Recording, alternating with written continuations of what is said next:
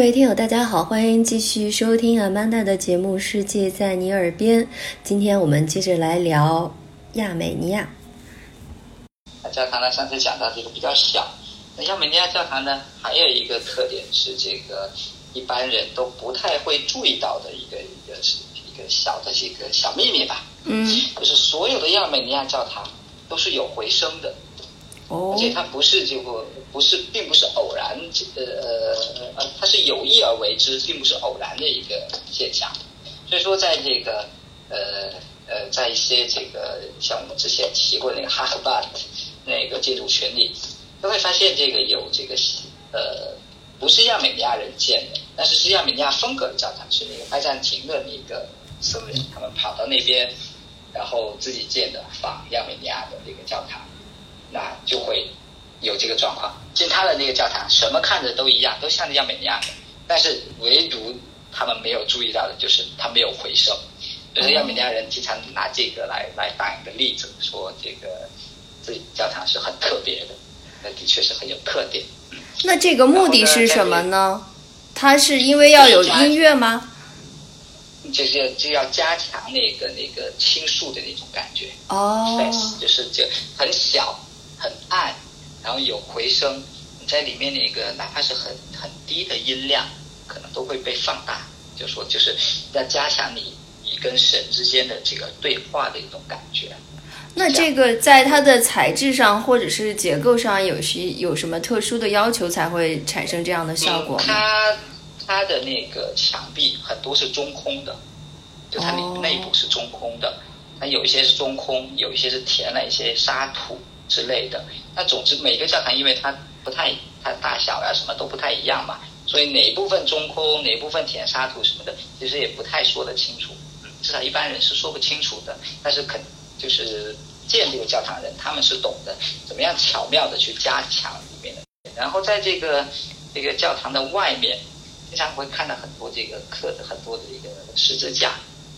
就是就当然就是正常我们经常看到那种十字架，然后那个也很有讲究，很有意思的，就是比如说一对夫妇，就是说你要这个资助这个教堂。然后教堂为了感谢呢，就跟我们的功德碑一样，对吧？嗯你要给了钱资助我呢，我就给你立一个功德碑。那他们就刻这个十字架，啊，刻十字架呢也也也也很有意思。比如说一对夫妇，那么就是两个大的十字架，那就是那左边的呢代表这个男主人，稍稍高一点；右边呢是女主人，这个十字架比左边呢稍稍矮一点点，就它不是平行的，稍矮那么一点点。哎，然后假如是有孩子呢，就在这两个大的十字架下面再加小的十字架，然后 然后呢，假如这个男主人有这个兄弟姐妹呢，在旁边他的左手边再加一些这个十字架，哎，然后他们的父母呢就在上面再加一些十字架，就是说在这个这个，就是在他的这个外墙上，这些十字架里面隐藏着很多的小秘密。啊，家族图谱对对，假如你这个捐的钱足够多呢，可能还会把你这个家族的这个徽章刻上去，就说一看这个徽章就知道哦，你是某某某家族的，然后谁谁谁大概是谁谁谁，这都是可以追溯出来的，很有意思的。嗯嗯，对，还有一个我觉得亚美尼亚的这个教堂的一个一些特点呢，就是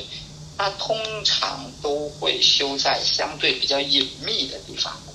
嗯那除了像这个那个 H 米亚锦那个兹万诺这种比较这个它是主座教堂嘛，对吧？嗯所以它比较市中心。那么传统上的它的这些修道院也好，教堂也好，都是修在山谷里，很隐秘的地方，你不太容易去发现的那样一些地方。比如说建在这样像那个达尼啊什么的，建在悬崖边上啊，还有这个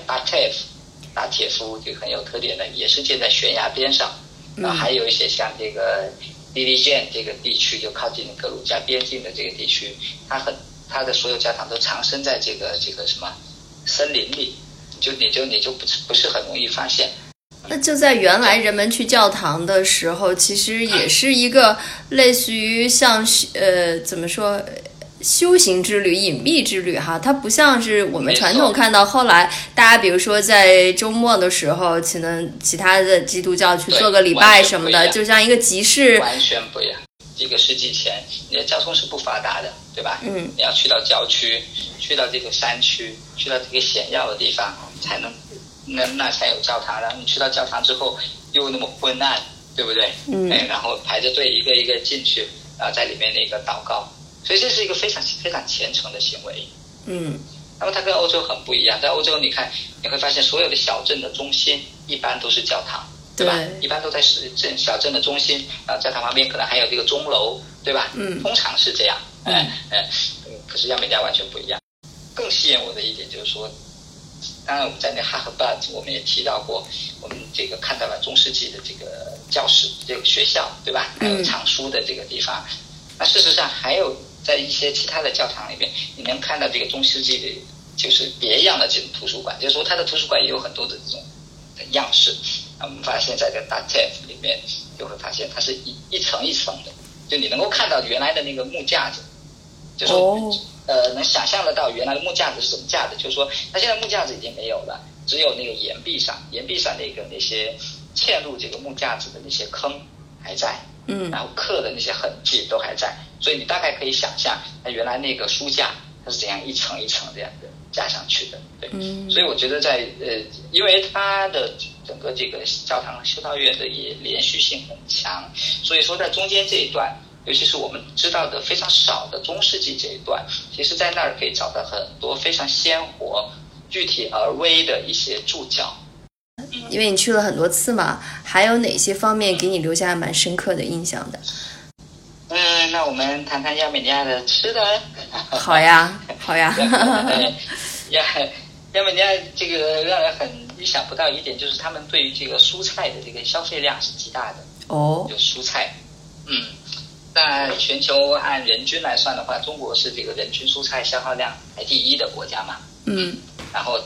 第二就是亚美尼亚，哎，就是我哦真的啊？完全是在我去对我去之前是完全没有想象到的，对。这个可能也出乎好多听友的这个呃意料哈，就是我们印象中可能这些国家，包括呃中亚、西亚，然后其实感觉他们的主食都是以肉类为主，呃，其实蔬菜很有限。那你说的是它的量大，还是说它的种类其实也蛮多的？量大，种类没有我们那么多，但是它的那个用餐的，那首先一个是它的消耗量很大，嗯，反映在它的用餐上，就是一定是半荤半素的，不会是全荤或者全素。常见的这个绿叶菜，那在这个比如说像就在周边地区，这个像格鲁吉亚和这个阿塞拜疆，那你经常看到只是那个西红柿、哦，黄瓜，嗯哎，来来回回就这两种，就就最常见的，一定会给你配的这个蔬菜。你去那儿一个礼拜之后，你都快吐了，受不了，没有叶子菜，对吧？嗯哎，可是，在亚美尼亚就有有非常丰富的这个叶子菜，哎，嗯所以呃你你你到了亚美尼亚，你的感觉就完全不一样。那另外一个就饮食习惯跟中国人很像的，用汤，就每一顿他经常是先上汤，哦哎，很像广东那样，哎，嗯所以这而且是热汤，所以中国人就很舒服，对不对？嗯上来先给你那个一一盅的那个热乎乎的鸡汤，尤其冬天去的时候，你就感觉哇，整个人都温暖了。然后呢，主食那像周边国家都是以面食这个多一些，也有米饭，但米饭真的不好吃。嗯但到了这个亚美尼亚就不一样了，有很很做的很好的那米饭，尤其是用那咖喱煮的那米饭，加上一些小茴香，加上一些这个配上素菜，还有一些 B B Q 也。那 B B Q 呢有这个牛羊肉的，也有猪肉的，也有鸡肉的，所以说它整个这个菜品呢，就非常的贴近这个中国人的口味。嗯再加上一些腌制的这些东西，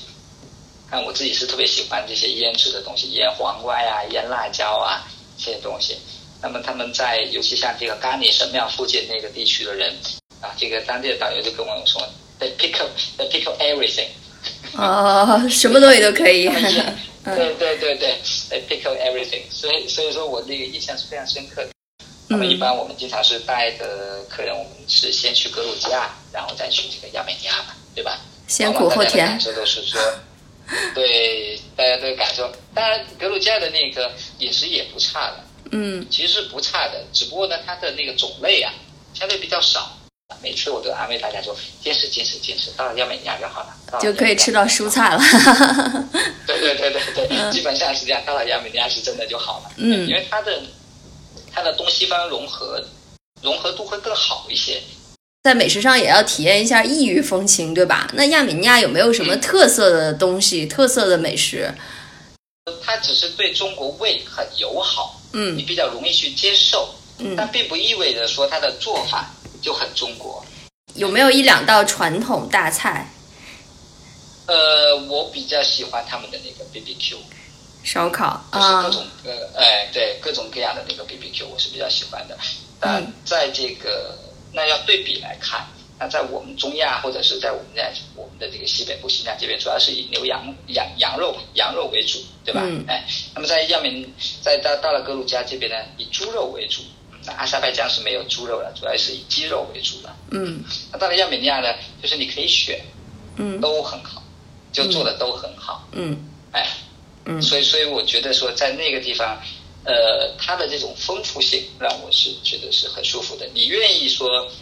因为它也有馕，那么你可以以一种非常想象式的这个这个中亚想象式的方式来用餐。我只吃 BBQ，然后配一些馕，对吧？嗯这个是一种方式。第二个，我想这个东方一点，那么你可以吃一些咖喱饭，你可以喝热汤，你可以吃这个素菜，对吧？嗯那么我也可以说，OK，我想稀释一点，相对的，那么你可以喝咖啡呀、你可以喝那个柠檬水呀、还有各种气泡饮料啊，嗯，对？吧？还有喝红酒啊，亚美尼亚的红酒是很好的，哎，哦当然不是干红，很好的是白兰地，对，哦这个但以前苏联时那个苏联时期呢，这个因为丘吉尔很喜欢喝这个白兰地，所以嗯。斯大林那个会送给这个访问的时候会送给丘吉尔一些这个白兰地，最好的那个白兰地就是来自于亚美尼亚，对，那个地区叫阿瑞尼，嗯。对，它的那个色泽是，呃，比琥珀色的那个饱和度会更高一些，所以那个他们那个 e n i 生产的那个白兰地有另外一个称呼，称为那个 Noble Wine，就是很高贵的那个，因为它那个色泽是非常非常好的。当然，那那边因为它产白兰白兰地也是那个葡萄酿制的嘛，那边当然也产葡萄，产葡萄自然就会有这个红酒啊、干白啊。他们那边的红酒和干白呢，甜度会比较高一些。像他们的那个 dried 那个干红的话，大概是相相当于我们的这个 semi sweet，就是他们的干红已经口感上来讲已经接近于我们平常认为的那个半甜了。哎，啊那如果是它的那个 semi sweet，就相当于我们经常甜酒认为的这个。那说完了吃，有没有看到它当地有一些有特色的文化传统，或者是节日？呃，你知不知道哈恰图良是亚美尼亚人？马当舞曲嘛，对对对对，那个嗯作曲叫对叫哈恰图良，嗯哈恰图良就是亚美尼亚人。亚美尼亚的那个音乐和音乐是很发达的，那么很我很喜欢他的那个乐器叫 duduk，呃那个翻译成嘟嘟克，哎，它的那个音色嗯有一点点呃接近我们像尺八，嗯，或者是埙那一类的那个音色，就是比较比较苍凉。它长什么样子？呃这个它就是乐器？它是一个管状的，但不长，不到一尺那么。然后呢，最有名的那个那个一个一个曲子呢，就是用来纪念大屠杀的那个曲子，那它叫德里亚曼，D L E Y A M A N，德里亚曼。嗯那它这首这首歌呢，本身只是这个亚美尼亚传统一首传统的民歌，它是一首情歌，讲述的是一个男孩子对那个女孩子的那个思念。那这首歌的那个这个这个音色实在是太太悲伤了。所以现在这首歌基本上是作为这个亚美今年亚美尼亚大屠杀的一个主题乐，类似于这样，可能会在很多的纪录片里面都能够听到这样一首歌。是我第一次带着客人去的时候，然后这个午饭的时候，呃，用完餐了之后，这个旁边有人这个奏乐嘛，对吧？有嗯有一个小乐队在那演奏，然后就当时就呃吹了这个嘟嘟，就是德里亚曼，然后居然我们的那个团友里面有人就这个眼泪刷刷的就就就就流下来了，根本就止不住的那样一种。